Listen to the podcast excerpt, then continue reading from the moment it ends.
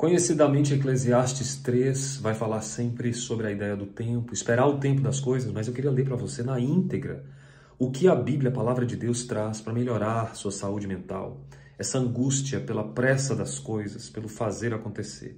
Salomão foi um grande rei e Salomão sabia o que estava falando porque viveu. Se você ler um pouquinho anteriormente, no capítulo 2, você vai ver que ele disse: Me entreguei ao vinho, me entreguei aos prazeres. Que prazer tem o homem sorrir o tempo inteiro? E você pode saber que nós temos vivido, principalmente na nossa nação, tempos onde as pessoas gastam tempo em entretenimento excessivo, sem a admoestação ou a correção da palavra de Deus. Porque existe tempo para isso também. Tempo para rir, para chorar. Olha só. Há um tempo certo para cada coisa. Há um tempo certo para cada propósito debaixo do céu. Tempo para nascer, tempo para morrer. Tempo para plantar e tempo para colher.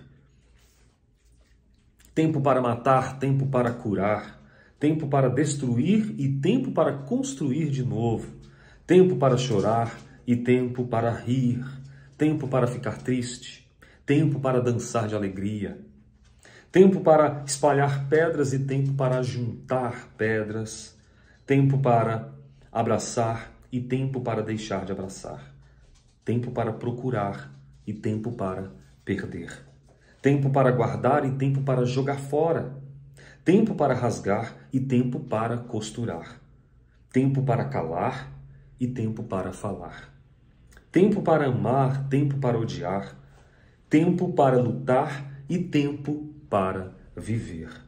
Que vantagem o homem tem com todo o trabalho pesado? Tenho visto o trabalho que Deus deu aos filhos dos homens para os afligi-los Todas as coisas têm seu valor quando são feitas na hora certa. Eu queria que você pudesse um pouco refletir acerca do que, quando Eclesiastes traz a ideia do tempo, ele não condena o tempo, mas ele condena o fazer no tempo. E a reflexão para você nessa hora pode parecer um tanto quanto óbvia, mas na minha prática clínica, dentro da igreja, o que a gente mais vê é como que nós não conseguimos separar o tempo para cada coisa. Neurologicamente, porque nós temos neurotransmissores. E aí, quando eu quero prazer, eu busco atividades que vão me gerar dopamina, eh, noradrenalina, a ocitocina e algumas substâncias que vão gerar cada vez mais esse prazer nosso. E por vezes a gente perde coisas que são mais passivas, coisas que são mais afetivas, como a substância da ocitocina, a construção da felicidade, como a serotonina.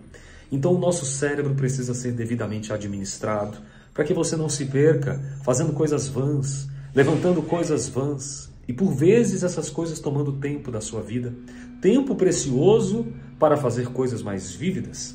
Talvez é o tempo de entristecer, ok? Virá o tempo onde você irá reviver. Talvez é o tempo de chorar, vai vir o tempo de você alegrar-se novamente. Importante perceber que Deus, acima de todas as coisas, deseja e te deu tempo. Não existe, então, administrar o tempo, talvez, mas a gestão do tempo, como fazer o tempo ser ao seu favor. Se você conseguir compreender um pouco do que fala essa palavra, talvez a sua vida vai começar a ter um novo significado. Portanto, eu peço, dedique tempo para cada coisa na sua vida, aceite as que não podem ser mudadas, mas projete uma visão, porque onde está a sua visão, estará o seu coração e o seu movimento. Movimente-se na direção do seu desejo no tempo que você tem. Paz e bem para você.